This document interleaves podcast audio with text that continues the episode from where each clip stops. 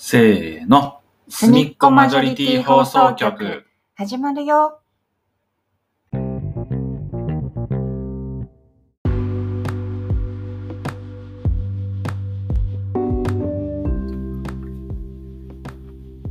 皆さん、こんにちは。えー、すみっこマジョリティ放送局の大迫です。本日は2度目の大迫一人配信会をお届けします。えーと、そうだな。今回も何について話すか迷ったんですが、ちょうど数日前に、えーテレビのドラマのソロ活女子のすすめ3シーズン 3?3 が、えっ、と、最終話を迎えたので、ソロ活女子のすすめを振り返りたいと思います。というのもですね、えっ、と、このポッドキャストでソロ活女子のすすめをおすすめしてもらって、で、えっ、と、シーズン1とシーズン2は私はリアルタイムでは見ていなくて、えっと、なんだっけ、Amazon プライムで後から視聴したんですけど、まあ、おすすめしてもらった後にこう、一旦いくつかのエピソードだけ見始めて、で、その後作品すごく好きになったので、結局、全話見て、で、ちょうどそのタイミングでシーズン3がこの春始まったので、えっ、と、第3話からは、えっと、ほぼリアルタイム。ちょっと時間が、放送時間が遅くてですね、いつも夜中の1時とか、1時半とかからだったので、私的にはもう、すでに寝ている時間で、何回か、あの、オンタイムで見たら、次の日すごい辛いみたいになったので、だいたいそれから翌日に録画で見てるっていう感じで全話見ました。いやー、楽しかったですね。なんかせっかくシーズン1からシーズン3まで全部全エピソード見たので、まあせっかくだから振り返りをしようかなと思います。えっ、と、ソロ活女子のすすめで、最初にはめっちゃいいなって思ったのが、あの、早乙女めぐみさんの服装？ファッションが、すごい私は自分の好みど真ん中って感じだったんですよね。だから、あ、なんかこういう着方があるのか、みたいな組み合わせとか、なんかシルエットとか、すごい、あの、毎回それを見るのが楽しみでした。それが最初の結構ファーストインプレッションみたいな感じでしたね。で、なんか全話通して、一番好きだった回、どれだろうと思って考えてたんですけど、意外とね、なんか今思うとシーズン1のエピソードが私的には結構好きなやつが多かったかもしれないと思っていて、で、あのシーズン1の11話目にソロバーベキューの会があって、で、こう一人であのバーベキューをするっていうね、エピソードなんですけど、こう、回想シーンの中で、前前回というか以前に、あの、一人でバーベキューしようとして、炭に火を起こせなくて失敗した時の回想シーンがこうあって、で、まあ、そのリベンジみたいな回なんですよ。で、なんかこう、自分で火を起こして、それで、バーベキューを成功させたっていう時に、こう、すごい感動するっていうのが、あ、早乙女さんも感動するし、見てるこっちも、私もめっちゃ感動するっていうので、ああすごいいいなと思ってて。で、なんか結構、そういうね、リベンジ会がちょいちょいあって、もう一つは、あの、ボーリングする会があって、で、それもなんか、階層の中で、前回は、こう、隣に来てる、グループの人たちの目が気になってしまったみたいなのとかをね、ご回想しながら、でも、今回は、隣に来てた、その人もソロでボーリングしに来てる人がすごく楽しそうなのを見て、あなんかその人を応援したいっていう気持ちが芽生えたり、まあ、あと自分が楽しめばいいんだみたいなお気持ちを今回は持っててなんかそのリベンジを果たすっていう回とかがあってそれをもういいなって思ったんですけどなんか私そういうリベンジ会が好きなのかな。もしかするとその可能性めっちゃあるな。なんかこう、できなかったことができるようになったり、なんか苦手だったり、うまくいかなかったことが克服できるみたいなの、なんかいいですよね っていうので、結構記憶に残った回でした。あとは、なんだろう。あ、と妖精さんと呼ばれるゲストが結構出てくるんですけど、行き先、行った先で、なんかその場所についてすごく詳しい人がこう、不意に現れて、なんかその場所とか活動の魅力を語って、また去っていくみたいなゲストのことをめぐみさんが妖精って呼んでて。で、まあ、その妖精さんが何人か何回かこう出てくるんですけど私が好きだった妖精さんはえっとなんだっけ遊園地の回に出てくるあの津田寛治さんがやっている妖精さんで富士急ハイランドの妖精ですね。で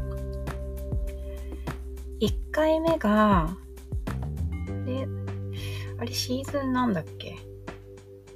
シーズン1か。に、絶叫マシーンに乗る、ジェットコースターに乗るか。で、えっ、と、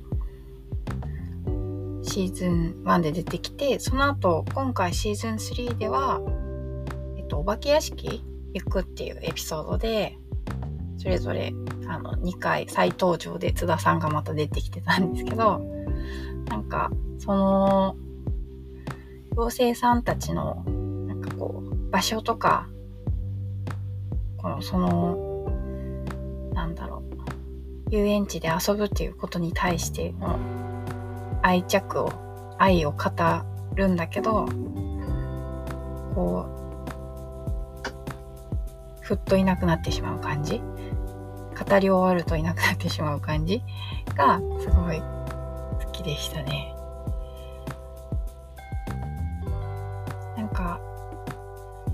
シーズン1から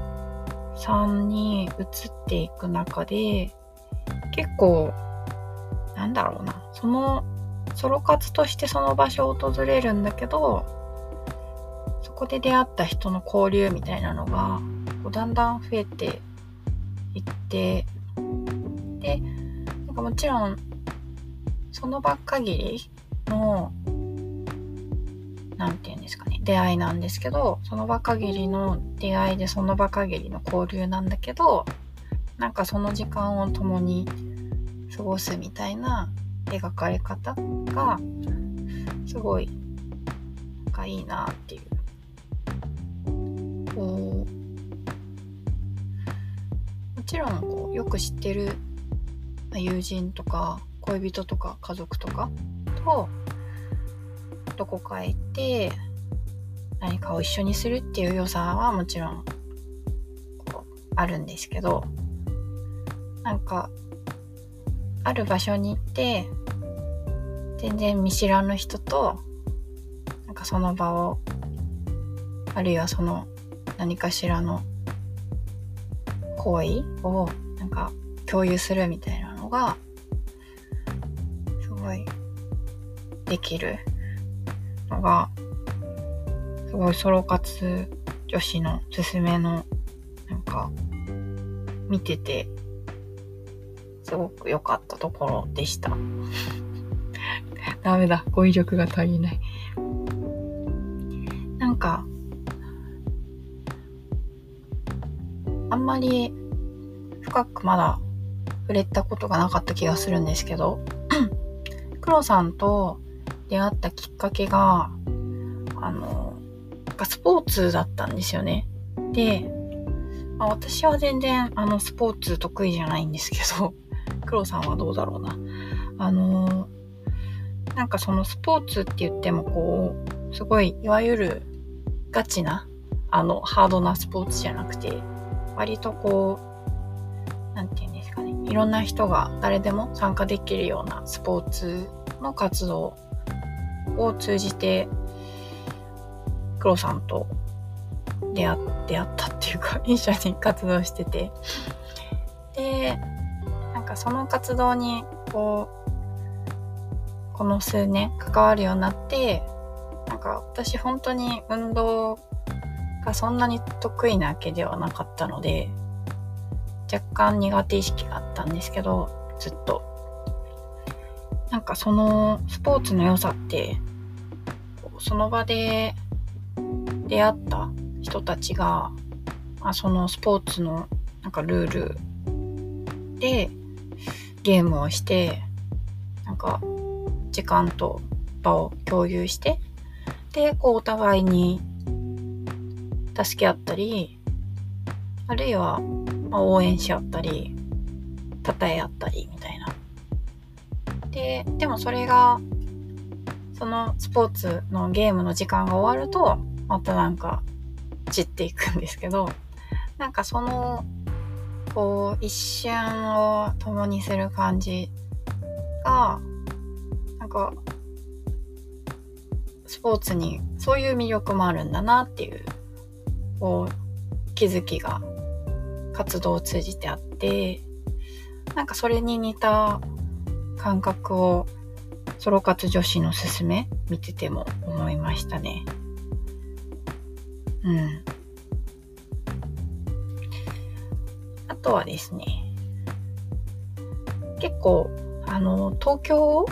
近郊がロケ地になってることが多いんですけど、まあ政策的な都合だと思うんですが、主に。なんかその、なので、割とよく知ってる場所が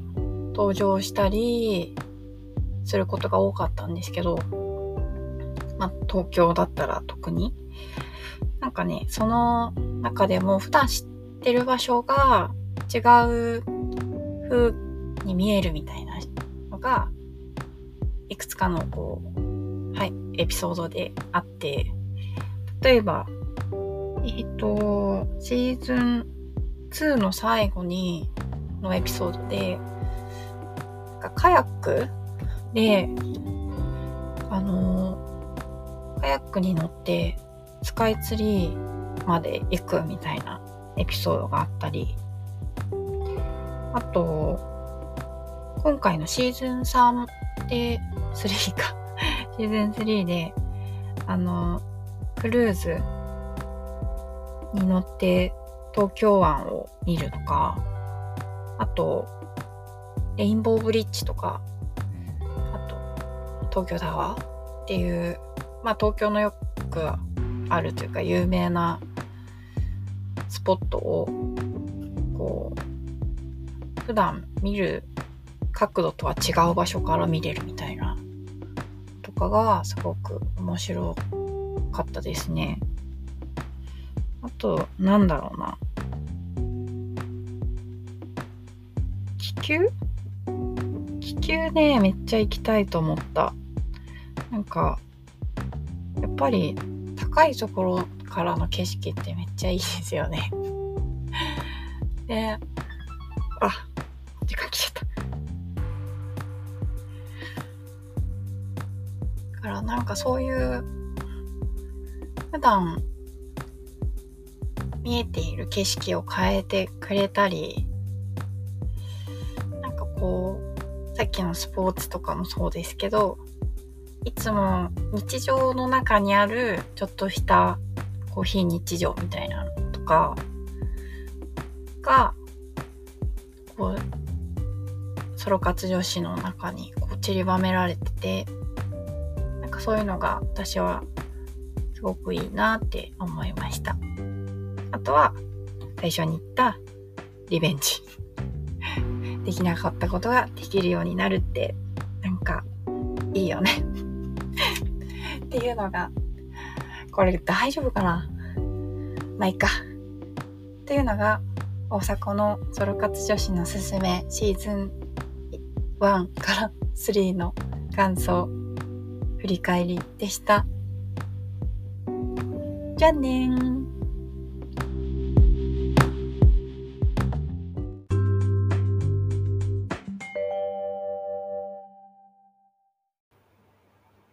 今回もお聞きいただきありがとうございました。ツイッターアカウントのフォローもお願いします。ハッシュタグすみまじょにて感想やコメントもろもろお待ちしてます。またね